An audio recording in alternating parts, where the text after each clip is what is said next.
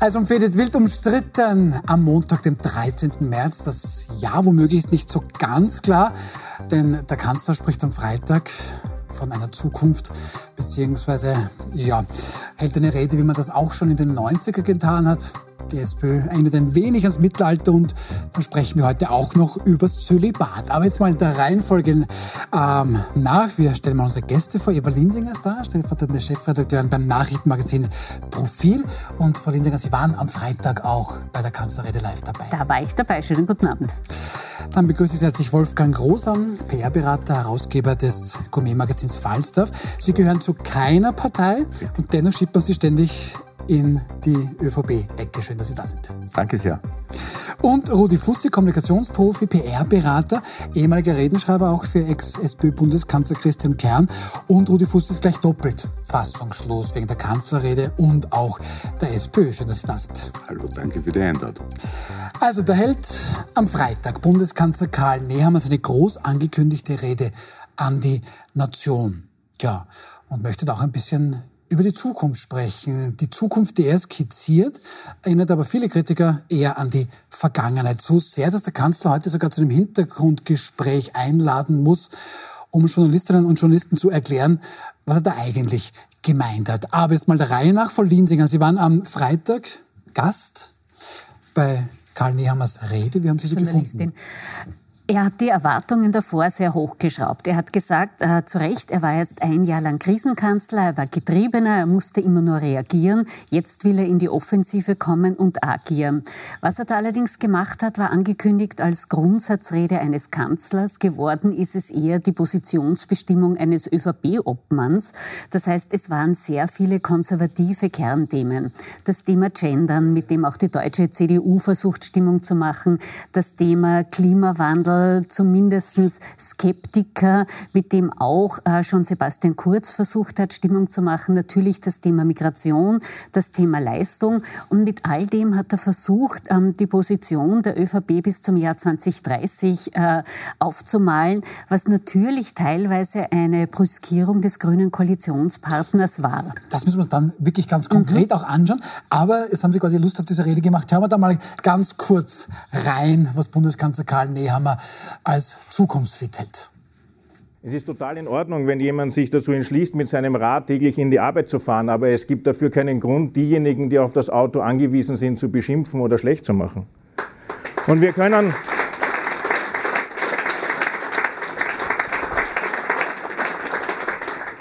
Und wir können mittlerweile trefflich wochenlang über das richtige Gendern in Broschüren und Publikationen diskutieren aber verlieren dabei den Blick auf die echten Probleme der Menschen.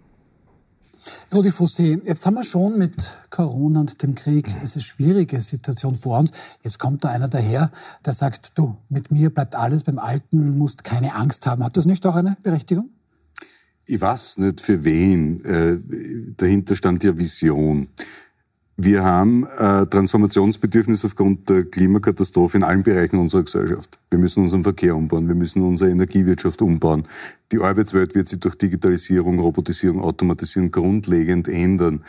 Ähm, wir müssen unsere Landwirtschaft umbauen, weil wir weniger Fleisch essen müssen. Und all das beantwortet der Kanzler mit, naja, ich kenn's eh Radlfahren, wenn's wollt, aber die das Auto brauchen, sollen mit dem Auto fahren. Von einem Bundeskanzler, der eine Vision zeichnet, wäre ja zu erwarten, wie macht man das, dass man den Teil der Bevölkerung, die das Auto wirklich braucht im ländlichen Raum, weil es keine öffentlichen Verkehrsmittel gibt, dass man die auf E-Mobilität äh, umsteigen lässt ähm, durch Förderungen, dass man staatlich da wirklich ins Geld greift, um den CO2-Ausstoß zu reduzieren. Wie macht man das bei der Energiewende, bei der Verkehrswende? Und er redet über Gendern und andere Dinge. Ich fand das nicht nur erstaunlich flach, es war mir teilweise wirklich peinlich, wie kleingeistig das war, weil es war nicht nur keine Vision.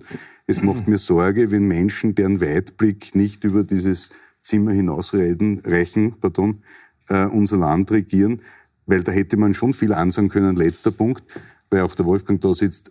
Wir sind noch groß geworden, du vor mir, logischerweise, aber mit einer ÖVP als Wirtschaftspartei. Der ganze Transformationsprozess könnte 100.000 Arbeitsplätze schaffen. In der Forschung, in der Entwicklung, in der Energiewende, in der Verkehrswende. Kein Wort davon. Wo sind die Chancen für Österreich? Wo können wir uns positionieren? Was ist unsere Rolle in Europa und der Welt? Nichts davon.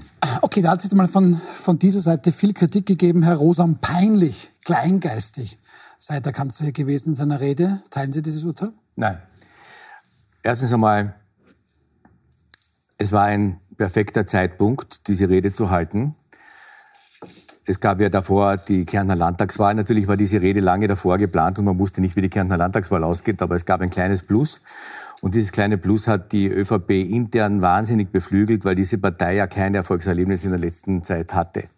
Das heißt also, er ist zwischen, zwischen einem Wahlerfolg äh, in Kärnten, einer sich wiederfindenden, ein bisschen wiederfindenden Partei, äh, einer völlig zerstrittenen SPÖ, die am Höhepunkt seiner Rede äh, sozusagen auch den Höhepunkt ihrer, ihrer, ihrer Streitereien äh, äh, manifestiert hat, aufgetreten um einige Dinge mal loszuwerden. Und jetzt ist es, kann man darüber natürlich lange diskutieren und streiten, ist das eine Rede der Nation, an die Nation, war das staatstragend genug? Für mich war sie profilierend genug. Und zwar, man hat der ÖVP auch in der, in der letzten Zeit immer wieder vorgeworfen, für was steht eigentlich die ÖVP? Du hast nicht unrichtig gesagt, äh, die war mal eine Wirtschaftspartei und, und die Wirtschaftskompetenz ist dieser Partei womöglich abhanden gekommen, auch durch die Krisen jetzt mit Corona, wie die Budgetpolitik passiert in dieser Krise und dergleichen. Und ich denke, da hat er schon einige sehr wertvolle Antworten gegeben. Also wenn man es jetzt ganz äh, maßgeschneidert betrachtet, dann muss man sagen, war diese Rede sehr auch an die eigene Klientel gerichtet. Äh, sie hat die eigenen Reihen innerhalb der ÖVP durchaus, und du warst ja bei der Rede dabei, du hast die Stimmung dort mitbekommen.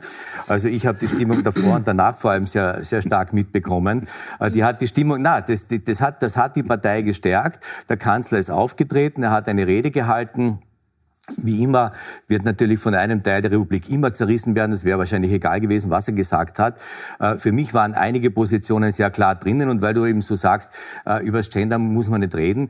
Äh, ich weiß nicht, wie, du bist ja ein Mann des, des Volkes, lieber Rudi Fussi, und, und du weißt ja, was da draußen geredet wird. Und, und vieles geht den Leuten einfach auf den Nerv, wenn, wenn, wenn, wenn es nur mehr um bestimmte Formalismen geht und, und, und Dinge, die, die das tägliche Leben negieren oder so tun, als hätten wir eine größere andere Sorge. Aber der gute Mann, da hat er, Und da hat er, ihr kennt, ihr seid gleich dran, ihr seid gleich dran, ihr seid gleich dran. Ich möchte nur sagen, die Rede war erstens zum richtigen Zeitpunkt, die Rede war gut, die Rede war vor allem, äh, sie hat ein Profil gezeigt, wo die ÖVP steht und wo die ÖVP hin will und sie hat damit auch die inneren Reihen sehr stark geschlossen. Aber Herr Rosam, es war doch eher eine Rede eines ÖVP-Obmanns als die Rede eines Kanzlers. Und da... Funktion. Ja, aber ich glaube, in der zweiten Funktion, nämlich die als Bundeskanzler, ist er in dieser Rede weniger in Erscheinung getreten. Heute gab es ein Hintergrundgespräch, das quasi nachgeschossen wurde, wo man schon merkte, ist auch eine gewisse Unsicherheit da. Und da wurde auch betont, dass es eine von der ÖVP bezahlte Veranstaltung war und dass es eine Veranstaltung des ÖVP-Obmanns war. Das ist total okay. Jede Partei hat natürlich das Recht, ihre eigenen Linien zu ziehen. Aber es war ein bisschen eine Mogelpackung, denn angekündigt war es als Rede zur Lage der Nation eines Kanzlers. Geworden ist es etwas anderes und das, glaube ich, erklärt also, auch die Reaktionen darauf. Aber der Kanzler ist Parteiobmann und er steht für eine Partei und er hat, glaube ich, ein sehr klares Bild gezeigt, wo diese Partei und für was diese Partei steht, ob man jetzt damit einverstanden ist oder nicht. Und das war ja einer der Kritikpunkte an der ÖVP auch in den vergangenen Monaten, dass man nicht weiß, für was steht die ÖVP eigentlich. Aber da würde ich verzeihen, du bist Wasser umgeschieden. Äh, apropos Wasser, wir haben, wir haben den Grund, was wir uns vorher diskutiert, der Grund, was der Spiegel sinkt und im Zicksee im Burgenland ist alles ausgetrocknet. Der Bundeskanzler und Parteiobmann spricht vom äh, Klimairrsinn und bezieht, und sagt es heute im Hintergrundgespräch auch, sein Wissen aus einem Buch von einem Herrn, der ein Atomkraftbefürworter ist und laut Guardian eine neue Liga des Klimaschwurbelns und der Leugnung der Klimawissenschaft macht. Mhm. Davon spricht der Kanzler. Wenn das die Positionierung der ÖVP ist, dann brauchen wir uns über Fridays for Future nicht mehr unterhalten, sondern können nur noch sagen, die ÖVP ist eine No-Future-Partei. Ja, aber gerade über die Atomkraft hat die EU nicht. eine eindeutige äh, Abstimmung gemacht. Äh, viele, viele äh, Nein, es geht um das Buch Experten. Klimairrsinn. Es besteht kein, es ist nichts, alle können mit Auto fahren, wir können Fleisch essen. aber jeder der kann Bundeskanzler hat es gelesen. Jeder kann sich ein Bild darüber machen, ob, ob, ob die Atomkraft, ich meine, in Österreich ist das sowieso kein Thema, weil es gibt dazu einen, einen klaren eine klare Bestimmung, dass in Österreich keine Atomkraft stattfinden wird.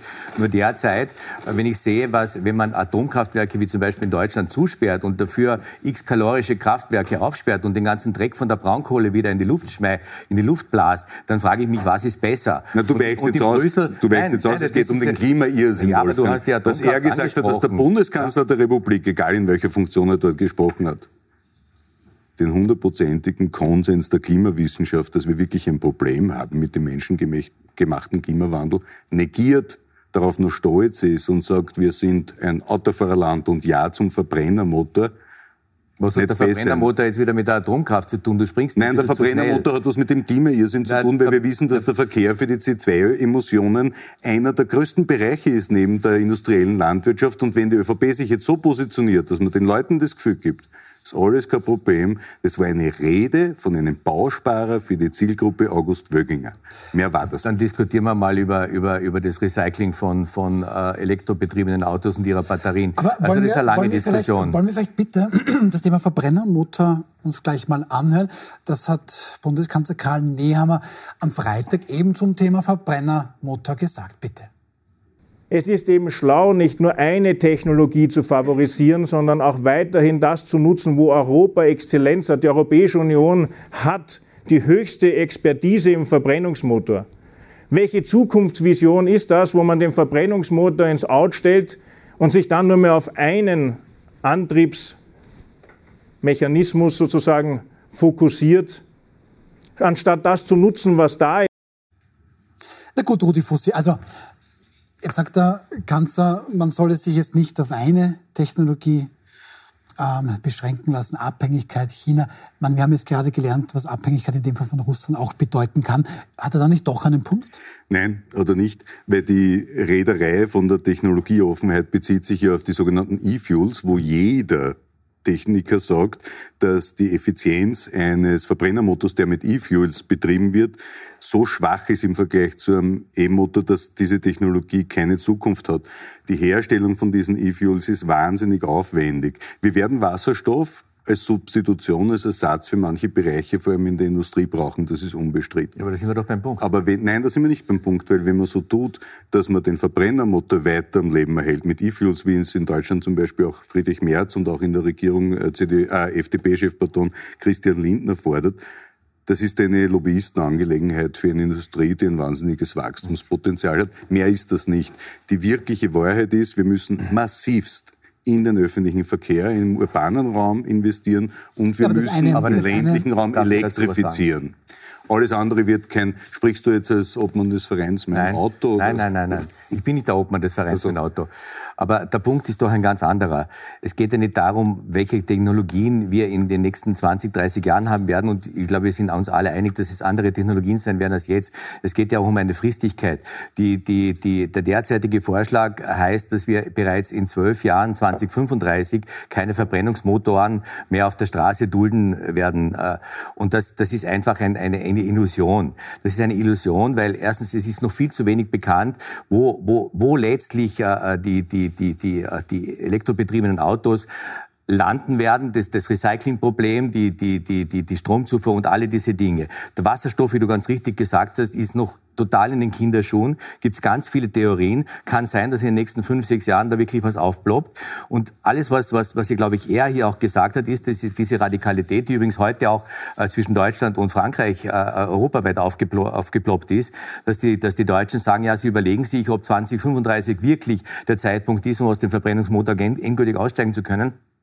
Und die Franzosen, die natürlich mit den Elektroautos schon weiter sind als die Deutschen, sagen, natürlich muss das jetzt passieren. Also wenn wir schon von Lobbyisten reden, dann reden wir wirklich gesamtheitlich von Lobbyisten. Und die viel besseren Lobbyisten derzeit sind nicht die Autoindustrie mit den Verbrennungsmotoren, sondern die mit den E-Motoren. Allen voran Tesla. Also aber, das, haben sie, das haben sie wirklich geschafft. Die nächsten werden die Chinesen sein, die uns um die Ohren fahren werden. Und mit Recht die, hat die deutsche Automobilindustrie echte existenzielle Sorgen Excel, na, mag auch sein, ja, ja, okay, gut, können wir uns darauf einigen, können wir uns darauf einigen, zu spät.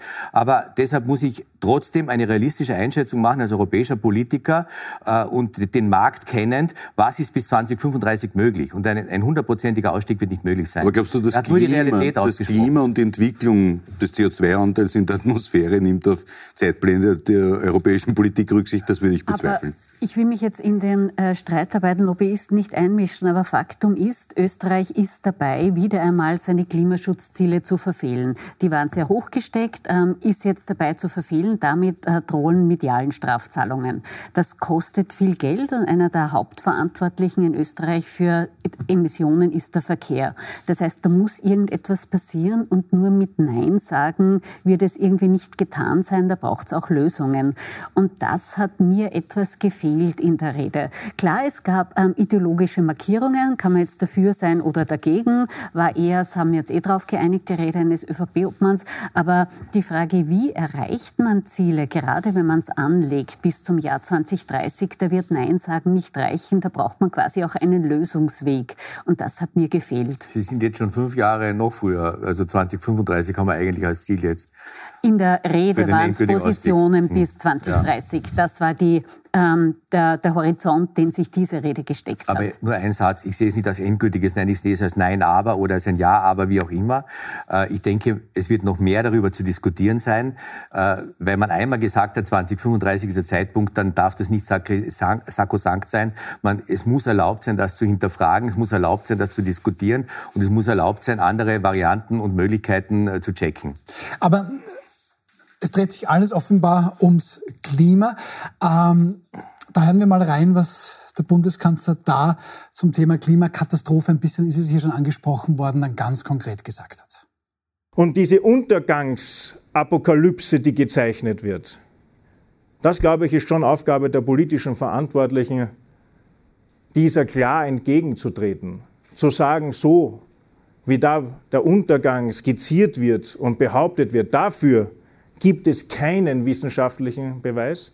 Das, was er allerdings auslöst, ist wieder Angst und Irrationalität und die werden uns da nicht helfen. So, das ist jetzt ein bisschen schon von Ihnen beiden auch angesprochen oder besprochen worden, dieser kritische Out, auf den sich der Nehammer offenbar bezieht, Frau Linsinger. Lassen wir mal Klima oder Klimakatastrophe ad acta. Wie sieht denn das nach solchen Aussagen im Klima zwischen den Koalitionspartnern, zwischen der ÖVP und den Grünen aus? Weil wenn ich jetzt versuche, grün zu denken, also dann wäre ich nach so einer Aussage sehr enttäuscht. Das waren auch die Grünen, die haben sich in verschiedenen Stimmen zu Wort gemeldet. Heute die Frau Kluppo, Frau Sigrid Maurer, die verwiesen hat, erstens, es gibt ein Koalitionsprogramm, wo verschiedene Punkte festgeschrieben sind, wo auch Ziele festgeschrieben sind. Äh, das war immer der Verkaufstrick auch dieser Koalition. Äh, das Beste aus beiden Welten und die Grünen versuchen für das Klima so viel wie möglich zu erreichen. Ich diskutiere immer gern über Fakten und man hat eines ganz klar gesehen im vergangenen Jahr. Wir erinnern uns an diese weißen Bänder auf den grünen Wiesen. Wir erinnern uns an Riesenüberschwemmungen im Herbst bei gleichzeitig austrocknenden Seen. Also der Klimawandel ist mit freiem Auge sichtbar. Egal, was man da jetzt äh, um ähm, Apokalypse oder Wandel oder Krise reden will, aber dass es ihn gibt, das steht außer Zweifel. Und diese ganze Rede war natürlich eine Art Brüskierung des grünen Koalitionspartners. Heute im Hintergrundgespräch hat Nehammer versichert, er ist in einer aufrechten Koalition hält auch daran fest. Aber leichter ist es damit natürlich nicht geworden. Auch mit einem Punkt noch, den wir noch gar nicht diskutiert haben. Mit dem Punkt, äh, Neham hat auch gesprochen, er plant, äh, Migranten, die kürzer als fünf Jahre in Österreich leben, die Sozialleistungen zu halbieren. Auch da haben die Grünen ganz deutlich gesagt, mit ihnen geht das nicht. Also das geht zumindest in dieser Koalition nicht. Und da ist das Klima in der Koalition, um auf Ihre Frage zurückzukommen, natürlich nicht besser geworden haben mit so einer Akzentuierung. Herr Rosamer, vor etwas mehr als drei Jahren sind ja, Frau Linsing hat es gesagt, ÖVP und Grüne losgegangen. Das Beste aus beiden Welten. Ähm, nach dieser Rede wird die Grüne Partei eigentlich zum Ökofuzi degradiert, weil die Apokalypse so gibt es ja nicht. Nein, ich, also Ich sehe es ein bisschen, ich sehe es eher umgekehrt. Also ich denke, dass die Grünen wahnsinnig viel in dieser Regierung erreicht haben in den letzten drei Jahren, dass sie sich sehr, sehr durchgesetzt haben in ganz vielen Bereichen. Das muss man mal so sagen, auch wenn das in der öffentlichen Wahrnehmung nicht so passiert. Aber das ist ein Problem der Kommunikation der Grünen generell oder vielleicht auch ihrer Klientel. Und noch einmal, was Nehammer hier gemacht hat, war eine Relativierung. Und ich glaube, man muss schon unterscheiden, ob ich etwas total ablehne oder er hat nichts ins Lächerliche gezogen oder, oder, oder verneint. Er hat relativiert. Er hat relativiert mit dem Verbrennungsmotor er hat relativiert. Natürlich ist, es, ist, der, ist der Klimawandel nicht zu leugnen. Wir sind ja alle nicht wahnsinnig. Natürlich kann man das sehen. Und natürlich will das keiner. Ich meine, wir haben Kinder, die werden auch einmal Kinder haben. Wir sind ja, wir sind ja, äh, wir sind ja Menschen auf dieser Erde und wir wissen ganz genau, wie wir dies mit diesem gut umzugehen haben. Wir zumindest an diesem Tisch mit Sicherheit und ich glaube auch der Kanzler Nehammer weiß das.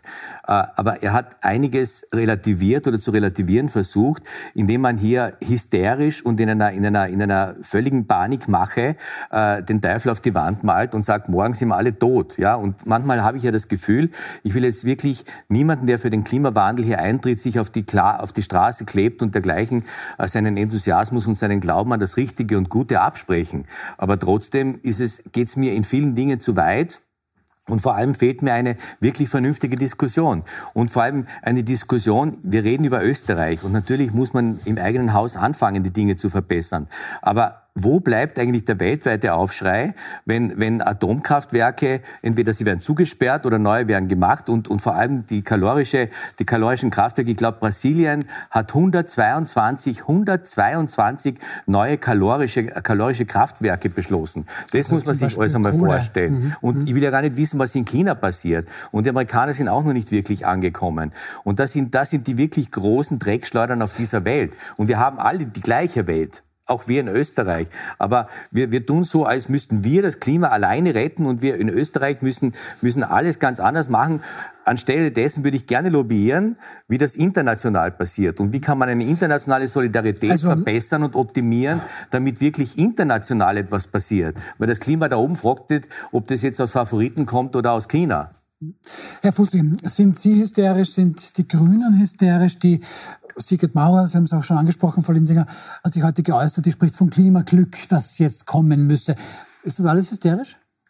Also es gibt äh, ganz klare Aussagen der Wissenschaft und Evidenz, was passiert, wenn wir eine Erderwärmung von eineinhalb, zwei, zweieinhalb, drei, vier Grad haben. Bei vier Grad Ernte, sind wir tot. Ernteausfälle, Migrationsbewegungen, Städte, die unter Wasser sind, Inseln, die verschwinden, so viel zu, zur Aussage quasi, es geht nicht ums Überleben. Für manche Inselstaaten okay. Äh, geht es ums Überleben, für küstennahe Bereiche geht es ums Überleben. Und das Problem ist, wir wissen nicht, wann diese Kipppunkte recht sind. Permafrostboden in Sibirien, Gulfstream etc. Aber der Punkt ist der, der Bundeskanzler hat nicht relativiert. Er hat gesagt, es gibt keine wissenschaftlichen Erkenntnisse für diese apokalyptischen Fantasien, aber doch, die gibt's. Und auf der anderen Seite geht er her und sagt, wir kürzen den Leuten die Sozialleistungen auf die Hälfte, außer sie sind schon fünf Jahre im Land und heute, nicht nur von links bis rechts, nicht nur von Europarechtlern zu Familienrechtlern, unisono wird gesagt, es geht ja gar nicht, es ist rechtswidrig, es geht nicht. Das heißt, wenn man Bundeskanzler auf der einen Seite nicht nur nicht relativiert, sondern leugnet, und ja. auf der anderen Seite eine Maßnahme verlangt, die rechtswidrig Also das mit der Lüge, das und das ist, zurücknehmen. Ich, ich habe nur gesagt, der Wahrheit entspricht es nicht. Und das andere also das ist, ist na, wenn ich sage, es gibt keine wissenschaftliche Evidenz. Ja, über die Apokalypse, das, über die Apokalypse, über den Zeitpunkt. Ja, aber die gibt es. Die gibt es natürlich. Gibt der UNO-Generalsekretär, Wolfgang, 10, 15, bitte, bleiben 20, wir bei den Fakten. Nein, der UNO-Generalsekretär Guterres wird jetzt kein äh, außerordentlich hysterischer Mensch sein, der sagt, wir haben nicht mehr viel Zeit. Wir müssen jetzt, das ist die größte Bedrohung für die Menschheit, da können wir uns alle anderen Diskussionen äh, dort wohin stecken. Steht außer Frage. Ja, beim Bundeskanzler nicht und das ist Nein, das stimmt nicht. Das, da tust du im Unrecht. Das war mir zu defensiv zu den Grünen nur ein Satz. Den Grünen? Die, für die Grünen ist es sogar ein Glück vielleicht, nämlich wirklich ein Klimaglück, weil erstens es bietet ein Differenzierungsthema zur ÖVP. Die Bezeichnung Klimaglück als Kommunikator, weiß nicht, wie du das ist, oder die Frau Linsinger, äh, eine Klimakatastrophe ist kein Glück und Glück ist bei uns Lotto spielen. Also ich finde... Glück tut mir ein bisschen schwer. Ich ja, auch. Bei dem ja. Thema, weil es eben egal wie man es jetzt bezeichnet, aber dass es die Klimakrise gibt, das ist erwiesen. Und das war vor, weiß ich nicht, drei Jahrzehnten noch ein Fall für die Wissenschaft. Mittlerweile sieht man das mit freiem Auge. Also das, um, um es ein bisschen einzufangen, um es ein bisschen einzufangen, also die Grünen vertreten jetzt Klimaglück, haben auch jetzt in der Frühjahrskampagne so markige Sprüche wie wo ein Wille, da ein Windrad. Vielleicht sind Außer dort, wo sie regieren. Da stehen nämlich keine. Also dort, wo Sie regieren, danke für diesen Einwurf. Ähm, es war aber dieses Hintergrundgespräch heute von Bundeskanzler Karl Nehammer. Und da haben wir natürlich gefragt, wie steht es denn da jetzt, vor allem auch nach diesen Aussagen vom Freitag, um das Koalitionsklima mit den Grünen? Also die Zusammenarbeit mit der Grünen Partei, mit dem Koalitionspartner ist nach wie vor sehr gut. Ich habe mit Ihnen vor der Rede gesprochen und auch nach der Rede. Ähm, was war wichtig? Mir persönlich war wichtig, dass nach einem Jahr ähm, Krisenmanagement es jetzt an der Zeit ist, auch meine Sicht der Dinge zu zeigen und meine Visionen für die Zukunft Österreich bis 2030. Gut, Herr Rosam, hm. Da baue ich auf Ihre Erfahrung, dass Bundeskanzler Karl Nehammer nach dem Krisenjahr hier natürlich Profil zeigen möchte. Also natürlich, das steht ihm ja bitte auch zu. Die Frage ist jetzt aber, wenn ich jetzt an Umfragen denke, dann kommen ÖVP und Grüne auf ein bisschen mehr als 30 Prozent. Das heißt, Türkis-Grün ist Geschichte. Gleich wie die FPÖ. Ist es das jetzt schon? Das heißt, nutzen es beide Parteien vermutlich die restliche Zeit, die man absitzen wird, dank angenehmer Bezüge macht man das ja recht schnell, ähm, um sich einfach zu profilieren für den dann kommenden Wahlkampf und sachlich geht da nicht mehr viel weiter? Also erstens muss man ein bisschen relativieren. Es gibt derzeit, glaube ich, keine äh, an der Macht stehende Regierung in Europa, äh, die in irgendwelcher Koalition auch immer, also ich denke insbesondere an Deutschland, eine Mehrheit hätte. Also nach, nach, nach zwei, drei Jahren Corona, nach den globalen Bedrohungen mit dem Ukraine- und Russlandkrieg, äh, ist es auch kein Wunder. Also, und, dann kommt noch die Inflation dazu, die Energiepreise, die explodieren, äh, die Menschen, die nicht wissen, wie sie ihr Leben finanzieren können und so weiter. Das heißt, also wer jetzt an der Spitze äh, eines Staates steht und in einer Regierung sitzt, hat es verdammt schwer, das muss man mal sagen, und er wird auch keine Mehrheit zusammenbringen. Jetzt könnte man sagen, es könnte trotzdem besser sein, da gebe ich Ihnen recht. Äh, ich finde also die, die Performance Performance von, von, von Grün und der ÖVP und dieser Regierung äh, auch verbesserungswürdig. Frau Linsinger, so. also ein Satz nur, ein Satz nur noch dazu.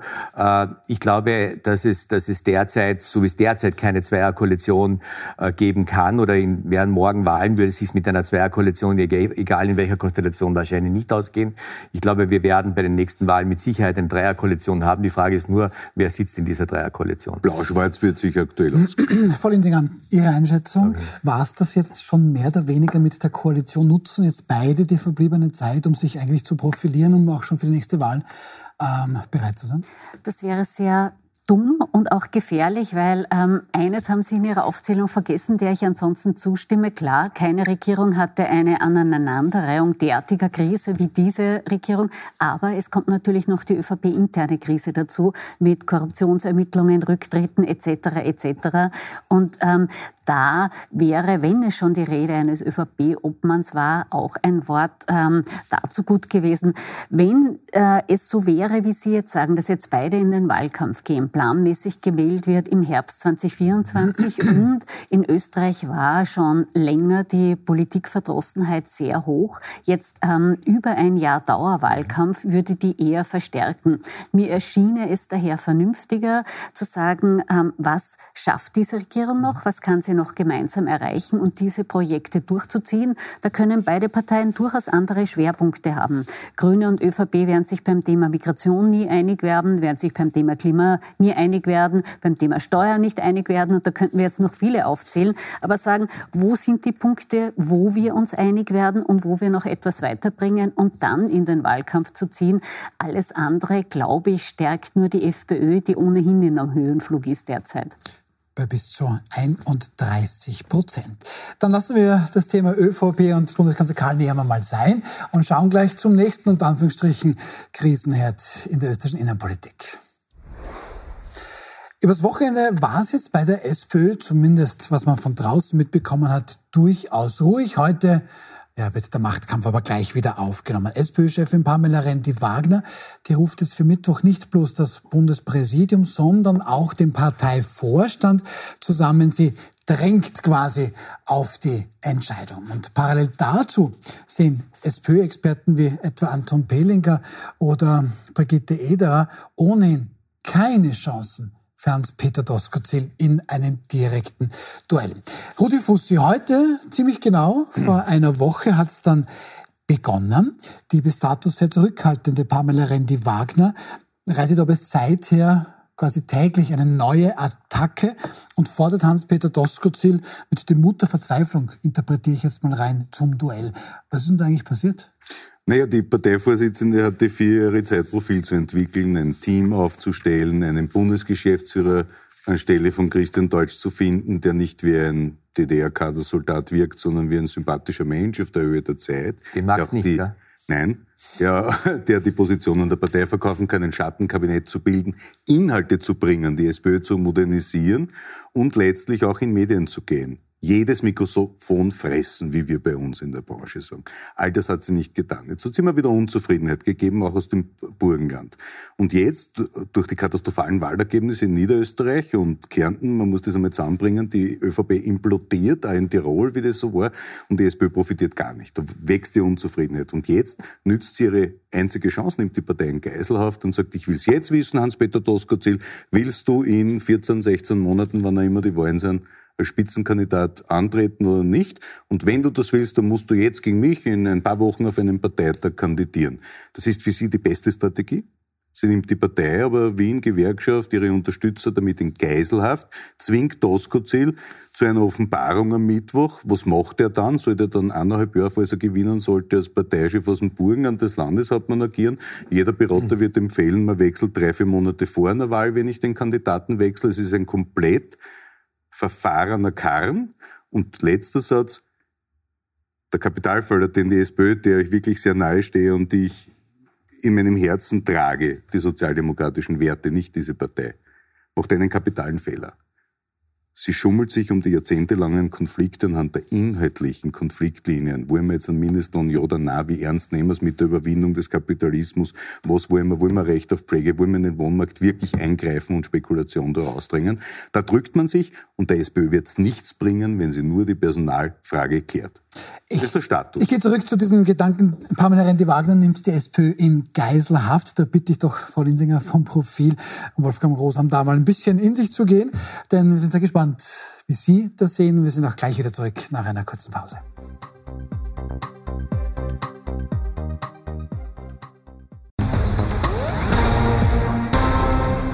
Schön. Also das, was die SPÖ inhaltlich in den letzten vier Jahren unter Pamela Rendi-Wagner nicht geschafft hat, das versucht sie jetzt zu kompensieren, indem, indem Pamela Rendi-Wagner die SPÖ quasi in Geiselhaft nimmt. Das meint Rudi Fussi. Frau Linsinger, ist das so? Nimmt Pamela Rendi-Wagner die SPÖ jetzt quasi in Geiselhaft? Weil eigentlich geht es ja nur um ihre eigene Karriere und alles andere ist nicht so wichtig. Na, sie will es wissen. Das ist, glaube ich, jetzt seit eineinhalb Wochen äh, sehr eindeutig und sie steuert auf einen Showdown zu. Bis zu einem gewissen Grad habe ich dafür Verständnis. Ich habe ein bisschen im Archiv gekramt und heute vor vier Jahren war der Tiroler Parteitag, der Tiroler SPÖ und damals hat Randy Wagner schon Hans-Peter Doskozil gerügt und hat gesagt, wir müssen doch einig sein, diese ständigen Querschüsse nützen nichts. Und so ging es aber vier Jahre lang dauernd weiter. Es gab dann eine Mitgliederbefragung, die ein relativ hohes Votum für sie ergab. Aber geringe es, Wahlbeteiligung, wie immer gesagt Absolut. Wird. Und es ja. gab auch äh, Verdächtigungen, dass es da nicht ganz mit rechten Dingen zugegangen ist. Anyway, ähm, es gab immer wieder den Versuch eines Machtworts. Es hat sich nichts geändert. Es haben die Querschüsse nicht aufgehört. Und dafür habe ich jetzt Verständnis, dass äh, jetzt das Bedürfnis da ist, dass man sagt, man braucht eine Klärung. Und selbst sehr nüchterne SPÖ-Analytiker, wie es, glaube ich, äh, Peter Kaiser in Kärnten ist, dem alles näher ist als ein Showdown oder ein Konflikt, der sagt, wir müssen die Situation klären. Wir können nicht noch ein Jahr bis zur Nationalratswahl so weitermachen. Es muss ein Ende geben von diesem ständigen Gezänk zwischen den beiden. Ich finde es sehr spannend, dass Sie es gesagt haben, mit eben vor vier Jahren dieser Parteitag in Tirol, wo da schon Hans-Peter Doskozil eben quasi verhaltensauffällig war. Herr Rosa Mistern, der burgenländische Landeshauptmann eigentlich tatsächlich in diesem Kasperltheater das böse Krokodil? Das kann man nennen, wie man will, aber ich gebe Eva Linsinger äh, total recht und, und ich gehe sogar noch einen Schritt weiter. Pamela Rendi-Wagner macht jetzt genau das Richtige, was in so einer Situation zu tun ist. Sie zeigt Leadership und sie stellt die Gretchenfrage. Also sie stellt die Frage, eine andere Frage, die Gretchenfrage, nicht der richtigen, der richtigen Religion, wie wir wissen, aber sie stellt die entscheidende Frage, er oder ich. Und das wird sie morgen, übermorgen im, im Parteivorstand sich absegnen lassen. Es, es soll zu einem, zu einem außerordentlichen Parteitag kommen. Die sollen das machen, die sollen, die sollen Einigkeit zeigen. Und dann muss aber auch der Unterlegene, wer immer es ist, ja, und ich kann mir vorstellen, wer es ist, äh, dann auch Ruhe geben. Ja? Und dann, dann, dann, sie muss jetzt zeigen, wer ist die Chefin im Haus, nachdem niemand anderer ihr auch zur Seite kommt. Ja? Früher war sie der Wiener Bürgermeister, der hat ja sozusagen sich auch immer mächtig hinter sie gestellt. Aber es ist jetzt, in den letzten Wochen ist es wirklich eskaliert und äh, die Umfragen gehen ja, gehen ja rasant nach unten und sie muss etwas tun. Und das einzig Richtige, was sie jetzt tut, sie stellt die entscheidende Frage, entscheidet euch, liebe Genossinnen und Genossen, er oder ich. Und dann muss aber Ruhe sein. Und wenn sie das gewonnen hat, dann totgesagte leben oft länger. Ich bin mir nicht sicher, ob die Pamela Rendi-Wagner nicht noch einen, einen Schwenk schafft. Schwenk in, in einen Schwenk aus der Partei noch, noch mehr rauszuholen. So, mhm. Die Frau hat ja was drauf. Die, die, mhm. die kommt nur viel zu schlecht rüber und die ist viel zu unsicher. Vielleicht ist das genau dieses letzte Eizel, das ihr vielleicht etwas gibt, was wir alle in ihr nicht vermuten, vielleicht erhoffen, aber nicht also, vermuten. Rudi Fussi, vier Jahre lang hat uns Pamela Rendi-Wagner erfolgreich getäuscht. ich, ich, ich, ich habe mir die ganze Zeit überlegt, wenn es mir in meinem Leben einmal wirklich schlecht geht, dann rufe ich den Wolfgang Rosemann und der sagt mir, Rudi, egal wie es ist, das wird alles gut. Auch wenn du jetzt vielleicht viel zu dick bist, es werden schlankere Zeiten kommen, oh no. du machst überhaupt keinen Sport, aber du wirst dann irgendwann bei den Olympischen Spielen 100 Meter im Sprint gewinnen. Nein, die Wahrheit ist, sie kann Politik nicht und die SPÖ kann mit Pamela Rendi-Wagner und Christian Deutsch keine Wahl gewinnen. Punkt. Sie ist keine Politikerin. Christian Deutsch mit einem richtigen Geschäftsführer? Auch nicht. Nein, sie ist keine Politikerin. Sie hat, sie hat elf Meter einen nach dem anderen verwa nicht verwandelt, nicht einmal geschossen hat sie. Sie versteckt sich vor den Medien. Sie hat kein Schattenkabinett gebildet. Die SPÖ hat tolle Menschen. Wir haben den Christian Kern, wir haben eine Julia Herr, wir haben einen Philipp Kucher, wir haben einen Max Lercher. Wir haben so viele Menschen von Doskozil, Kaiser, Ludwig angefangen über die Wiener Stadträte, die man herzeigen könnte. Experten dazu hören, Partei verjüngen. Bis auf Wien haben wir gar keine tun. Gewinner dort. Aber da ist nichts passiert. Letzter Burgenland. Punkt. Ich kann nicht, ich kann nicht sagen, ich will einen Job unbedingt und den holen wir jetzt wieder auf einen Sonderparteitag, wenn zu diesem Job gehört, dass ich in jedes Mikrofon beiße, meine Politik, meine Ideen verkaufe, die ja, Partei das hatten Ihnen wir ja schon. Ich kann um, nicht sagen, ich würde die ZIP 2 moderieren, aber nicht im Fernsehen sein. Es gibt das keinen besseren. Nicht. Es gibt überhaupt niemanden, der Ach, da bitte. ist. Es zeichnet sich gar niemand ab. Der Herr Hergedicht, aber wirklich nicht. Der ist ja. Hergovich. Hergovich, Hergovich, ja, Entschuldigung, Entschuldigung, Herr Hergovich. Aber, oder der Herr Babel, also ich glaube, das, das ist alles Makulatur. Und die von dir aufgezählten Namen, die haben doch alle entweder ihre Karriere schon hinter sich gehabt und gezeigt, dass sie in der Politik nicht weitermachen wollen, wie Christian Kern. Also lassen wir ihn doch jetzt einmal erfolgreich in Tel Aviv äh, werken. Da ist er sicher glücklicher. Und, und der Herr äh, Lercher oder wie sie alle heißen, Herr Dorn, das sind doch Menschen, die, die sind doch keine Gewinner. Der einzige Gewinner, wie, wie, wie äh, die Eva Linsinger ganz richtig sagt, ist der, ist der Herr burgenländische Landeshauptmann. Und der Doskozil spielt das natürlich dementsprechend auf. Nur trotzdem, er ist nicht der Parteivorsitzende, das ist die Pamela Rendi-Wagner. Und wenn Wien schon sagt, Pamela, wir stehen hinter dir, dann sollen sie es jetzt auch beweisen und dann soll sie jetzt den Showdown machen. Dann soll sie den Showdown machen und dann muss er Ruhe sein. Aber das, das macht Pamela Rendi-Wagner.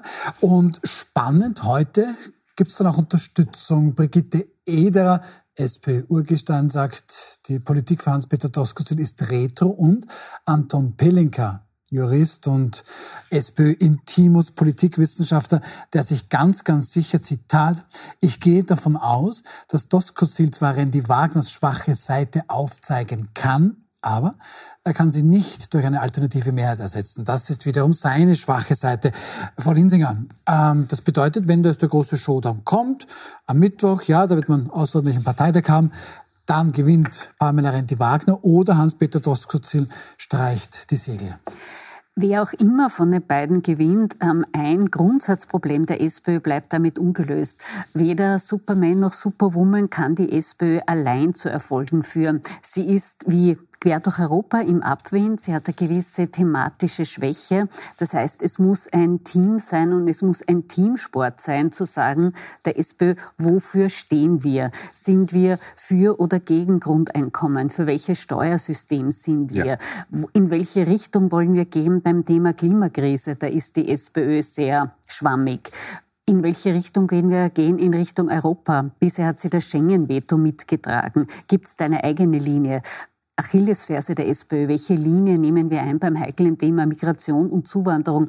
Es gibt in der SPÖ so eine Sehnsucht nach einem Wunderwutzi, der all diese oder die all diese Probleme überdeckt. Das kann aber niemand. Das heißt, die SPÖ muss sich der inhaltlichen ja. Auseinandersetzung stellen.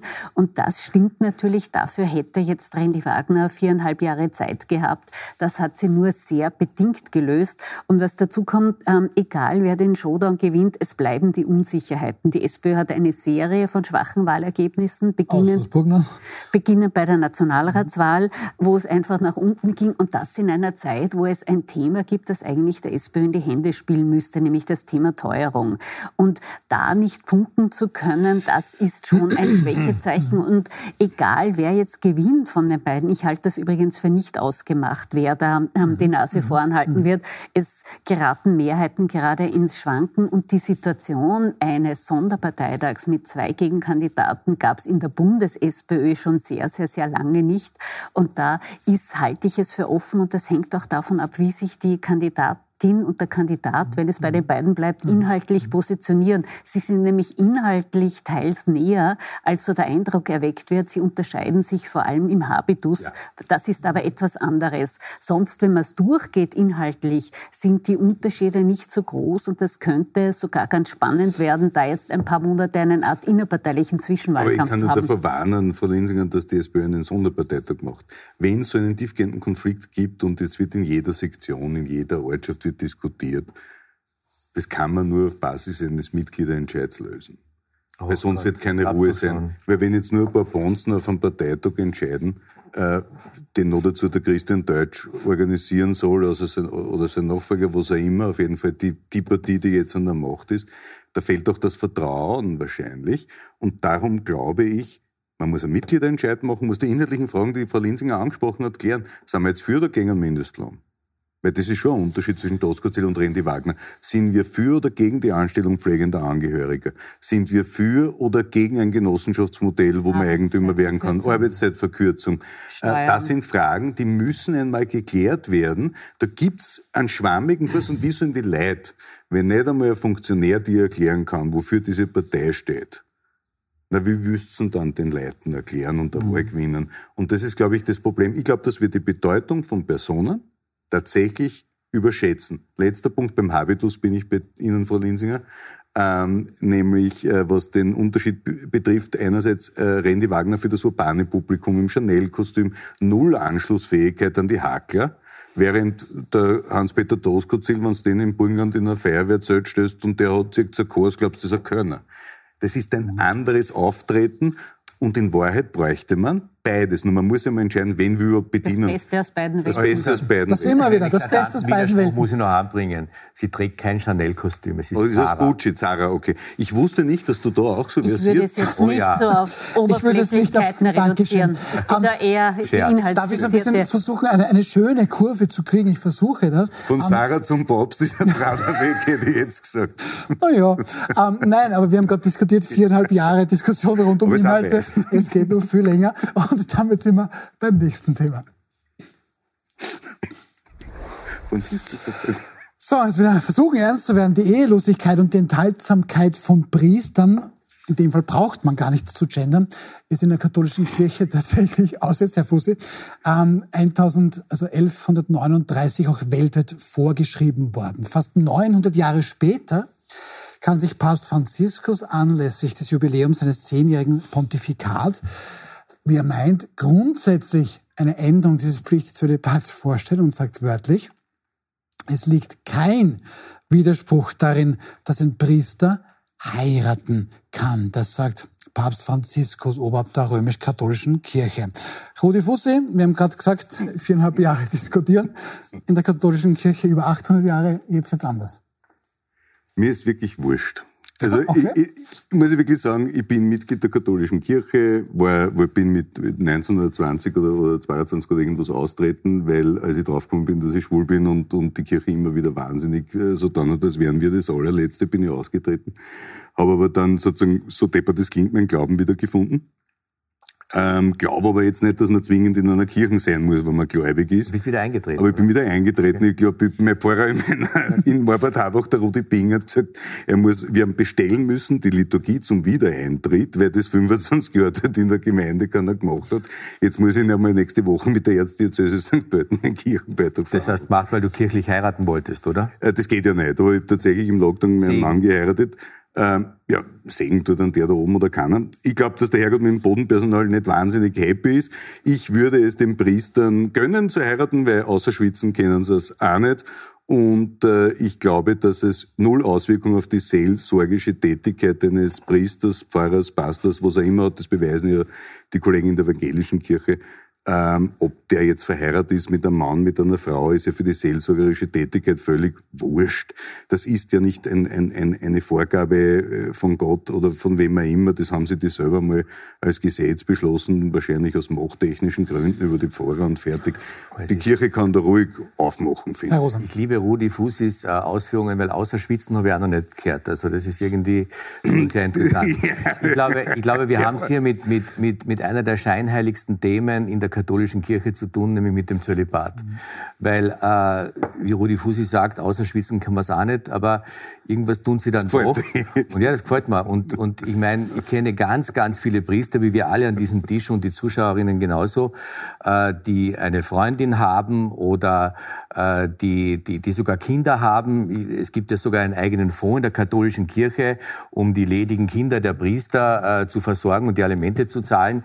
Also wenn das nicht scheinheilig ist, dann weiß ich nicht, was scheinheilig ist. Äh, man, man verlangt von den, von den Priestern, äh, Familienarbeit zu machen. Das können sie aber nicht machen, weil sie nie verheiratet waren und nie äh, die wunderbaren Auf und Abs einer Ehe mitgemacht haben. Also ich glaube, das ist so weit weit fremd und, und, und, und weg. Und man, wenn man auch weiß, wie es zum Zölibat gekommen ist, ist ja kein göttliches Gesetz, das hat ja nicht der Jesus erfunden, sondern das haben sie erfunden, weil sie es zu arg getrieben haben oder wie auch immer. Und man, man, es ist wirklich höchste Zeit. Ich bin über diesen Satz vom Papst sehr, sehr happy. Äh, ich hoffe, dem folgen jetzt auch Daten. Und ich glaube, dass die Kirche das auch dringend braucht, weil die Kirche geht sonst unter. Die Kirche hat keine Mit die, die, die Mitglieder laufen davon. Niemand will mehr Priester werden, weil er vielleicht doch ein normales Familienleben auch gerne führen möchte. Und äh, und den Glauben, den, den suchen viele andere jetzt schon aus, außerhalb der Kirche. Ich bin immer noch Mitglied in der katholischen Kirche, ich bin ein gläubiger Mensch, aber, aber warum ich nicht ausgetreten bin nach all diesen Dingen, die wir in der letzten Zeit hören, das letzte Schlimme mit, mit, mit, mit, mit dem Papst Wojtyla, der einen Kinderschänder ins Weinviertel geschickt hat, wissentlich und dann heilig gesprochen worden ist. Ich meine, die Kirche muss endlich einmal beginnen, mit den ärgsten Dingen aufzuräumen und das, glaube ich, die Befreiung vom Zölibat, das wäre ein unglaublicher Befreiungsschlag. Die ganze Welt würde wieder über Kirche diskutieren. Es würden, würden neue Zulauf kommen, äh, die, die, von Menschen, die Priester werden wollen. Natürlich, natürlich. Und ich glaube, dass das höchst an der Zeit ist. Ansonsten sehe ich wirklich schwarz für diese Institution. Frau Linsinger, sehen Sie das auch so? Wenn die Kirche jetzt beginnt, am Zölibat zu rütteln, kann es, um im Tempo der Kirche zu bleiben, nur mehr ungefähr 100 Jahre dauern, bis sie darüber nachdenkt, welche Rolle Frauen in der Kirche spielen.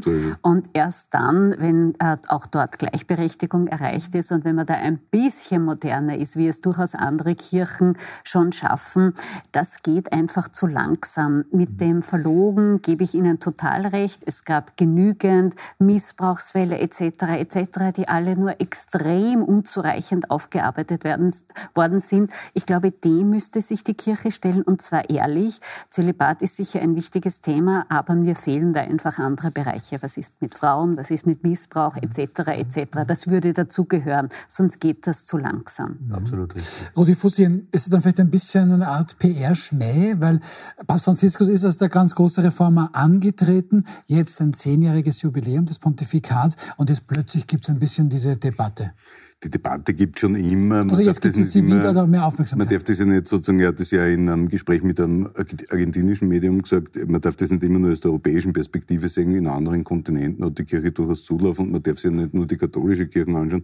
Ich glaube, dass das, was Eva Linsinger sagt, und das haben wir jetzt nicht bei Expertenwissen, sondern absoluter Privatmeinung, stimmt, dass die Kirche ein Riesenproblem hat mit dieser Lust- und Leibfeindlichkeit und deswegen die Frau eigentlich immer ähnlich wie in anderen Mono-Religionen, Mono, äh, wie monotheistischen Religionen wie im Islam und so weiter, dass eine Frau auch nichts wert. Äh, da haben diese Glaubensbrüder generell alle ein Problem. Ähm, die Verlogenheit ist für mich das Entscheidende. Mir fällt da immer der Witz ein, was ist der Unterschied zwischen einem evangelischen Pfarrer und einem katholischen. Äh, beim Evangelischen hängen die Windeln von den Kindern im Vorhof und beim Katholischen über den. Ort verteilt. Und diese Verlogenheit, es gibt ja tatsächlich diese Regel, dass bis zum dritten Kind wie ein Priester in Österreich zeigt, die Kirchenzeit und erst ab dem vierten muss er die Kosten selber tragen. Also diese Verlogenheit muss ein Ende haben. Gut, es wäre, da bin ich bei Frau Linsing, es wäre doch, wenn ich jetzt quasi Mitglieder, Gläubige brauche, die, der Wahnsinn, wenn man drauf kommt, siehst, jeder zweite Mensch ist eine Frau. Und da könnte die katholische Kirche, wenn sie... Das ist einmal so eine neue Erkenntnis. Gar nicht ja? so eine neue Erkenntnis, aber da wäre vielleicht was dran. Ich sage sehr herzlichen Dank an Eva Linsinger, Rudi Fussi, Wolfgang Grosam ähm, und verweise Sie auf den Mittwoch. Da werden wir dann schauen, was da der SPÖ-Show dann tatsächlich bringen wird. Bei uns jedenfalls Kommunikationsberater Dani Kapp, Kommunikationsberaterin Christina Aumer-Hayek und der Staatskünstler Florian Schäuber. Am Mittwoch sehen wir uns wieder um 20.15 Uhr.